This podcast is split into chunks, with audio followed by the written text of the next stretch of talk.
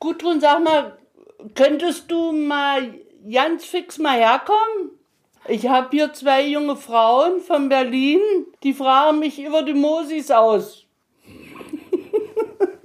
die sind von der Zeitung. Berliner Zeitung.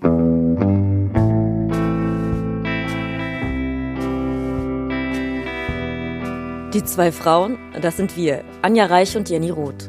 Und die Mosis, das sind die Mosambikaner, die als DDR-Vertragsarbeiter in Jeber Bergfrieden lebten. Einem kleinen Ort zwischen Berlin und Leipzig.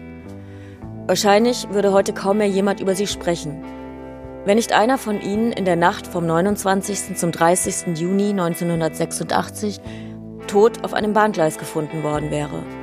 Manuel Diogo, 23 Jahre alt und beliebt in dem Sägewerk, in dem er arbeitete. Sein Tod war ein Schock.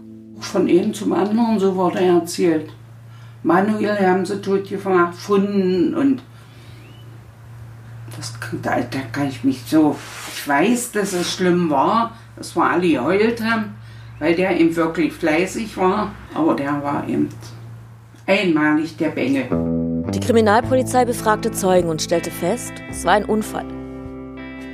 Aber dann, 30 Jahre nach dem Ende der DDR, taucht Manuels Name plötzlich wieder auf. Das heißt, das mit dem Unfall ist erfunden.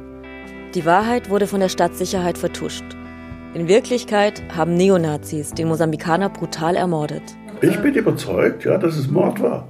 Die Staatsanwaltschaft Potsdam rollt den Fall neu auf. Wir fragen uns, wie kann das sein? Wie können zwei so gegensätzliche Darstellungen in die Welt gesetzt werden? Welche ist die richtige? Und vor allem, wer entscheidet, wie Geschichte geschrieben wird? Der Fall Diogo, ein Podcast der Berliner Zeitung.